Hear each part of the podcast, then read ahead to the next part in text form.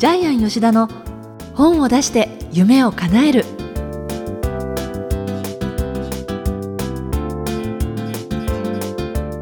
こんにちは小林まどかです。ジャイアン吉田の本を出して夢を叶える。ジャイアン今回もよろしくお願いいたします。はい、よろしくお願いします。ところで、ジャイアンこのね収録の前日はい、まあ昨日なんですけれど、ええサイパンから帰ってきたばっかりっていうことで、そうなんですね。あの昨日までサイパンにいたんですけども、社員旅行でですね、はい。毎年一回行くって決めまして、あえーまあ実はつい最近もですね、えー台北？ーええ台北行ったり、はいその前はグアムに行ったりとかですね。はいまあ今最近ここ3年間で海外旅行3回やってるんですけども、はい。で今回はですね、えー今年の1月に初詣をしなかったので、はい。海外に初詣しに行こうっていうことで。え行ったんですけども、まあ、結局神社がなくてサイパン神社がなくてあのマニアガハ島にですねものすごく大きなですねガジュマリの木があったんでえ、はい。まあ、そこでみんなでお参りしてきましたけども、マニアガハと私も行ったことあります？ですねもうでもね2000人ぐらいはい。ほぼ全員中国人ですね。ええ。もう日本人もほとんどいなかったですね欧米人になったらもうほとんどゼロに近いぐらいでもう中国中国。あ向こうのカジノも行きましたけどはい。もうあれですね説明文もスロットマシンも全部中国語の文字で書いてましたね。ああ、そうですか。テーブルも中国語です、ええ。でこちらもほぼ100%近く中国人ですね。びっくりしました。なんか変わっちゃったんですね。変わりましたね。全然あのサイパン行くの20年前に1回行ったんで、ええ。まあ、今回もちょっとあのリゾート地として楽しめるかなってことで社員旅行で行ってきたんですけども、はい。3泊4日ですね、ええ。もうどこ歩いても中国人で街も中華料理の店ばっかり。ああ、そうなるとあんまりこうサイパンに行ったっていう感じしないですよね。しないね。そうですか。で、ええ。まどかさん初詣ってええ。いくらやります、入れる？うん、お金？お金。初詣。うその時々だけど、平均的に。平均的にまあ数百円とかあまあ結構入れるんですね。そんな感じです。でもね私今年はね、うん。入れなかったです。えあのお参りする時にその別にお金の額とかそういうことじゃないって言ってる人たちもいて思いだっていうふうに。え私ねお金の額だと思うんですよ。あ のよく10円玉入れる方いるんですけど私アンケートで一番多かったのは10円玉なんですけど、はい。あの10円って入れちゃいけないんですよ。え？等円って言って円が遠のくから10円玉入れちゃいけないんです。えー。もし10円入れるんだったら5円玉2枚で二重に5円があるんで入れるんで。日本人ってこういう言霊じゃないんですけども、はい。こういうあの語呂引っ掛けって日本ね人すごくね大事にしてますもんね。あそう服を服と言ったりね、え足ぞよしずって言ったりね。まあそれに結構あやかってるんですけども。まあジャイアンは大体100円とかですね、えまあ、たまに1000円入れるか入れないかーなんですけど。でなんかたまにねやっぱ額だと思うんですかジャイアン。あのだって神様は10円で願い聞いてくれると思います？思います。ええ 思います。だって神様額では測んないでいしょう。やー違うと思いますね。やっぱり人にお願いするときにはちゃんとお金を払いましょうと私ジャイアンは思うんですけど。なんかそれよりも姿勢な気がするんですけどもちろん姿勢であのジャイアン必ずあの願い事をしなくてもとりあえずありがとうありがとうでうん。ここまでだってねその時お賽銭箱に例えば1万円入れても普段の生活で身近な人を蹴落としてやろうみたいなそんなの神様どうこうしたいいやと思う多分ね1万円札入れる人はそういうこと考えないと思いますけど。ここでね真っ二つに分かれた。ということで、まあ、社員旅行で、まあ、今回9名だったんですけど、へー。うちあの家族も OK なので、ああいいですええ。ね、まあ、結婚している方だけ対象で、はい、じゃあねお食事って中華料理ばっかだったんですか、違うんですよ。中華料理一回も食べずに、えあの社員の中で中華料理嫌いな人がいて、ええ。ステーキのトニーローマですね。グアム行った時もトニーローマ行ったんですけどもこんな大きなスペアリブですね。めちゃくちゃ大きいえ多分あのジャイアンのフェイスブックにアップすると思うんで、ええ。見てもらうと分かると思うんですけどもそれを思いっきりとにかく全員がお腹いっぱいになるまで食べたりあるいはシーフードを食べたりとかですね。ジャイアンダイエット。ダイエットねちょっと4日間ややめてました。そこだけね。そうなんですね。はい、えー、それではジャイアン吉田の本を出して夢を叶える今回もよろしくお願いいたはいよろします、しくお願いします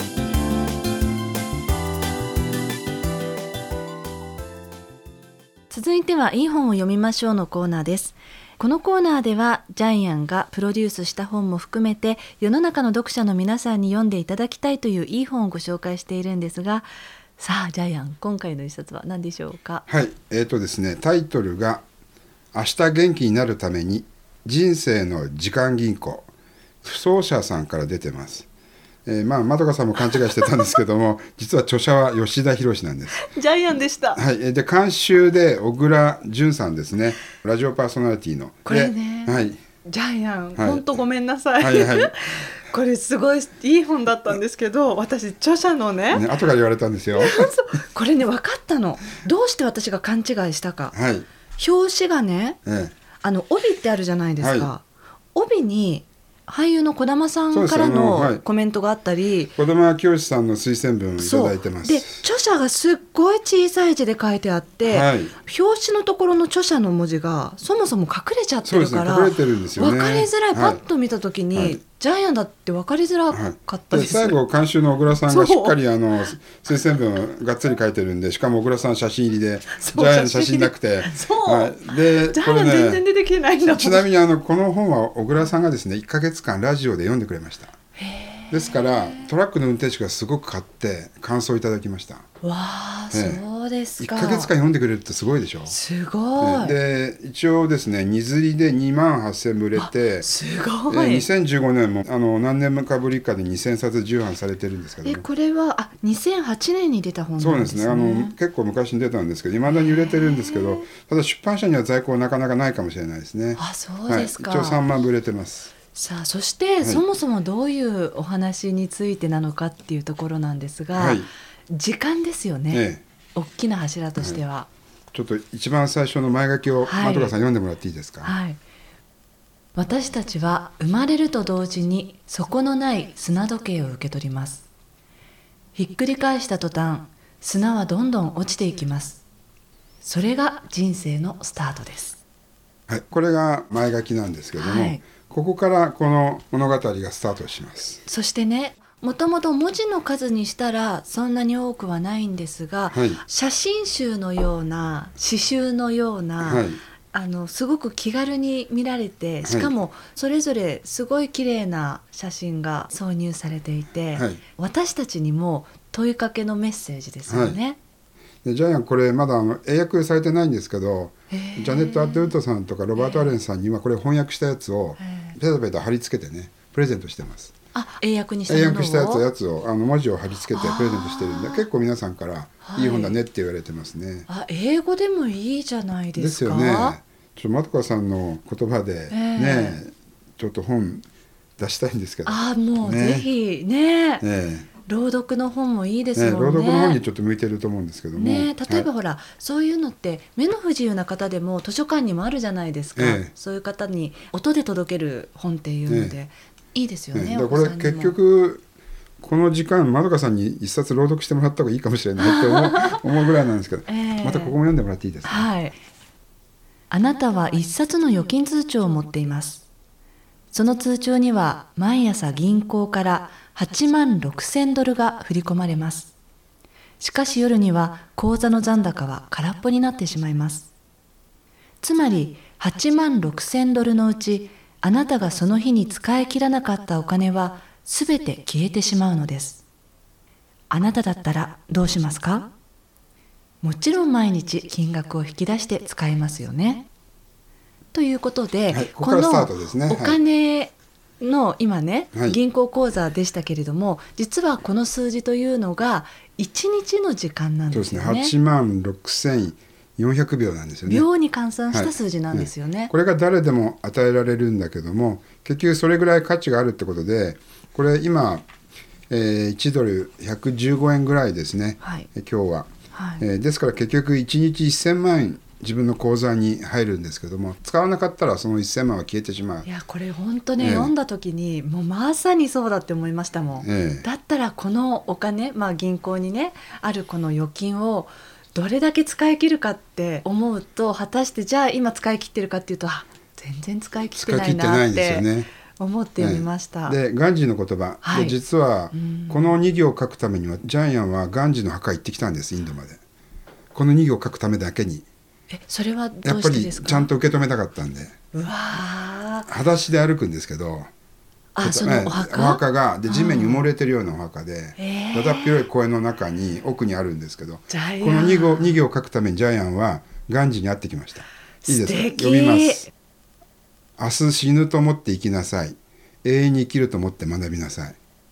この2行を書くためだけに行ってきました。すこれもちろんガンジーが言った言葉でジャイアンが言ってる言葉じゃないんですけど、い。やっぱりこれがやっぱり書きたかったんです。見て書きたかったんです。そういう場合ってもちろんね本にして文字に2行にしたら私たち手に取る側としたら、ええ。そもそもほら私これジャイアンが書いてると思わずに読んでるぐらいだったので あれでしたけれどでも意識としてはえ違いますえ、違かそうあの自分の中のやっぱりバックボーンですよね後ろの世界観みたいなやつが違うんでだから結局この本が何度か読み返してもらえる本になるか1回だけで終わるかがこのジャイアンが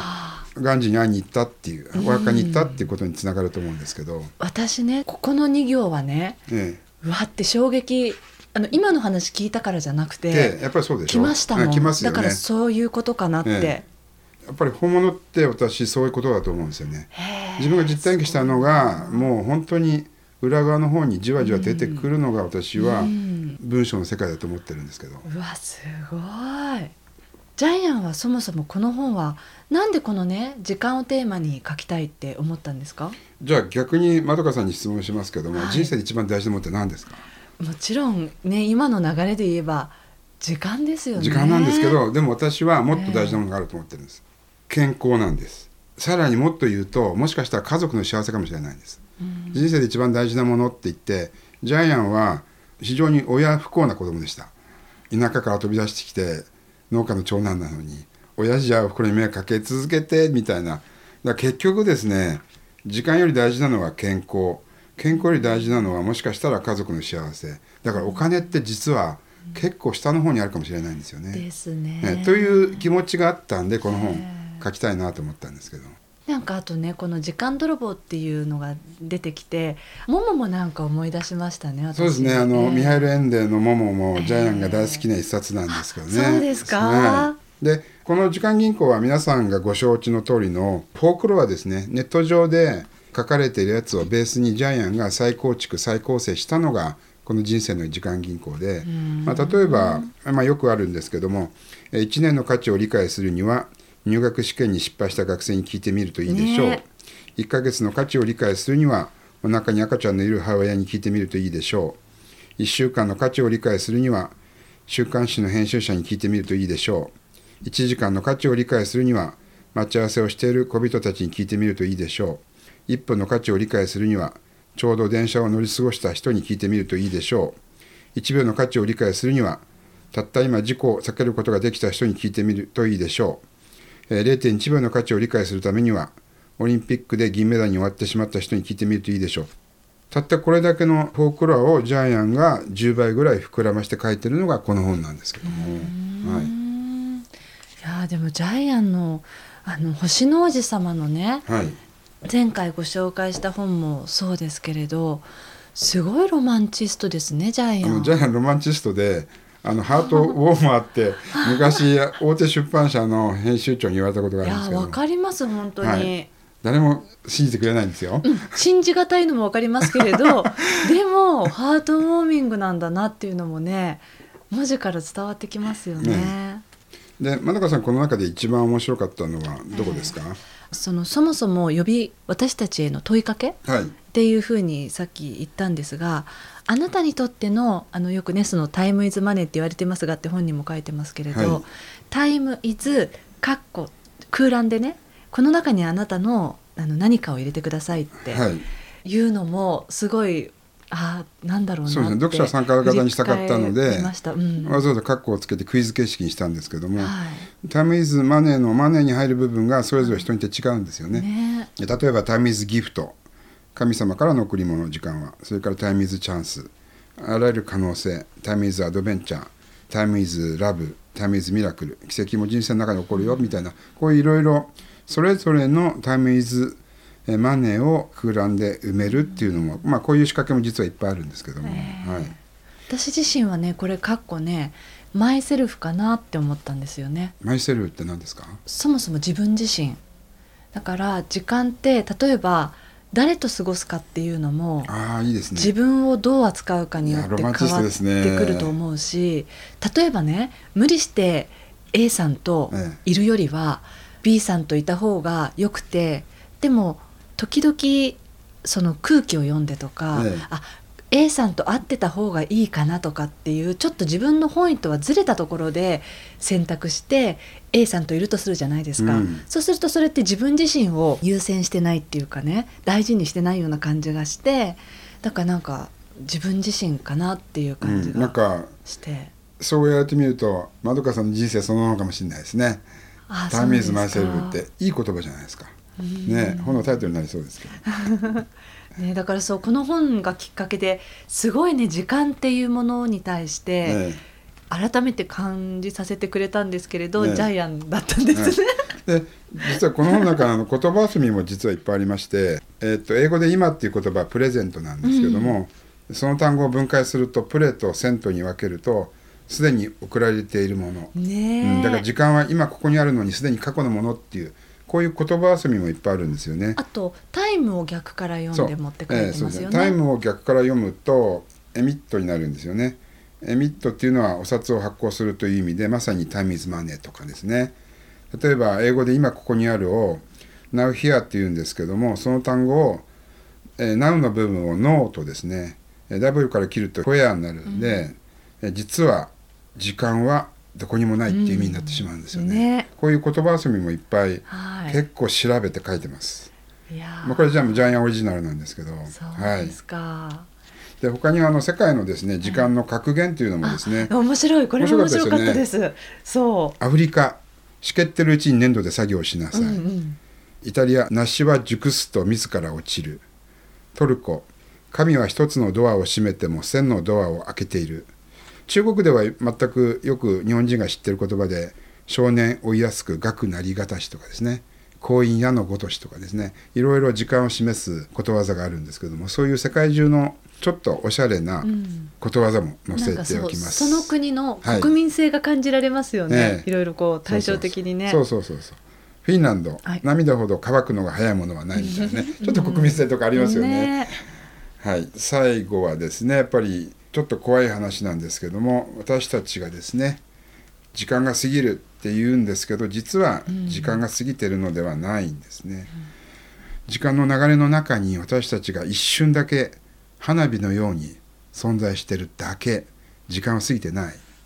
ただ私たち命を持ってるんでねいかに生きてる間にその命のきらめきを花火のようにきらめいて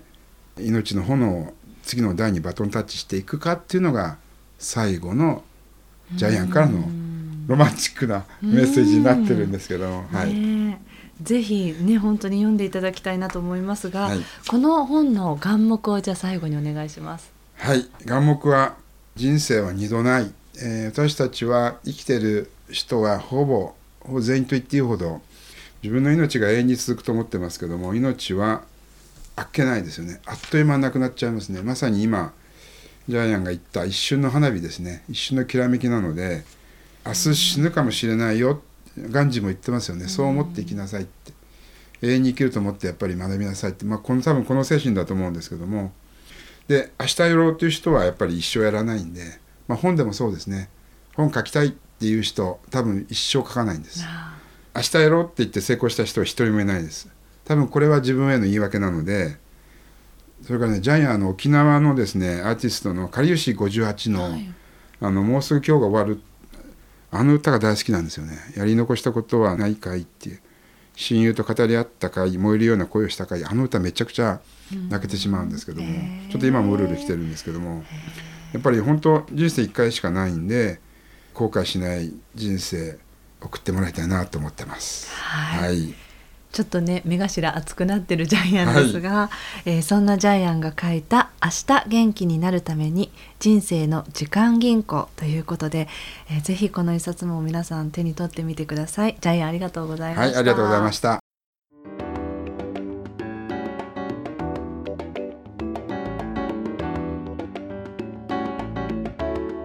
続いては本を出したい人の教科書のコーナーですえこのコーナーは本を出すプロセスで出てくる問題を毎回1テーマ絞ってジャイアンに伝えていただきます。今回のテーマは何ですか？はい出版には2つの締め切りがある。これは実は本を出したい人の教科書には書いてないんですけども、えー、今の時間銀行の流れから今思いついたことを言ってますけども、はい、夢に日付をっていう本が昔ベストセラーになりました、えー、居酒屋渡美の渡辺社長が書いた本なんですけども、えー、やっぱり私たちはいつまでに何をするか自分で締め切りを作ってやらないとその夢は絶対に叶わないっていうことがテーマの本なんですけども、えー、非常にいい本なんでこちらの方も読んでいただきたいんですけども、はい、すみませんジャイアン朝ごはん昼ごはん食べてるのに 今お腹がグーグーになってるんですけどそれ気にしなくて続けます。はい、例えばですねやっぱり何歳まで何をやるかっていうですね人生の、えまあ、時間時計じゃないんですけどもこれをですねやっぱり夢として日付をつけてですね、うん、書いた方はですね私夢は叶うんじゃないかなと思うんですけども、うん、あのよく言われている有名な話でエール大学の実験っていうのがあるんですけどもエール大学って世界のトップクラスで、まあ、東大よりも頭いい人たちがいっぱい集まってるんですけども卒業した人100人にアンケートをして100人中たった5人が5%の人がやっぱり夢に日付をで人生の目標達成の、えー、まあ、グラフというかですね夢を書き出してたんですけども結局卒業した95人の年収よりも夢に日付を書いていた5人の年収の方が高かったという有名な実験があるんですけども、えー、実はこれ真っ赤な嘘だっていう、え？ー、最近ではそう言われてるんですけどあそうなんですか？どこにもそのデータがないっていうのが最近判明して、えー？はい、実際ないそうなんですけども、はい、ただ海外のトレーナーのアンソニー・ロビンズとかは結構これセミナーで言ってるんですけども、えー、まあでも多分これは私は真実だと思います。やっぱりきちんと自分の夢を紙に書いていた方は夢は叶うと思います。ジャイアンはこれまで夢って全部書いてきました？ジャイアンはメモしてるので、まあ、後ろの方にもメモ山積みになってますけども自分がやりたいこととか細かいことも含めて全部メモしてます。メモは生ままあります。それは見返すんですか？えっと見返すし時々並べ書いてます。あと捨ててます、捨ててる？大量に書いて大量に捨ててます。結局残ったやつが自分の夢の中で大事なことなんで。ああ精査しながら。そうですそうです。で話を戻しまして出版には2つの締め切りがあるっていうのは、はい、まず、えー、皆さんが本を書くときに実際に出版社からの締め切りがあるんですけどこれはまあ普通の締め切りなんですけども、はい、その前に自分で本を出そうと決める。そしていつまでに出そうとするか。ってその締め切りの方が大事なんですよね。でこれ結婚も同じですいつまでの結婚するか締め切りが特に女性は締め切りがあります。えあといつまでに子供を産むか。あそういう人生の、ね、人生のやっぱり締め切りがあるんで、同じようにですね出版っていうのは結局人生の生き方戦略と同じなので出版が私はあの全てに共通する要素だと思うんですけど同じように女性にも男性にも全部締め切りがあるんで、うん、そのやっぱりいつまで何をしたいかをやっぱり書き出した方が絶対に夢は叶うし、うん、後で後悔しないと思いますね。と、いうことで今回は夢に日付を出版には2つの締め切りがあって最初の締め切りの方が後の締め切りよりも100倍大事なんだよっていうのを今回の本出しにしたいと思います。はい、はい、ということで本を出したい人の教科書のコーナー出版には2つの締め切りがあるということでお話しいただきました。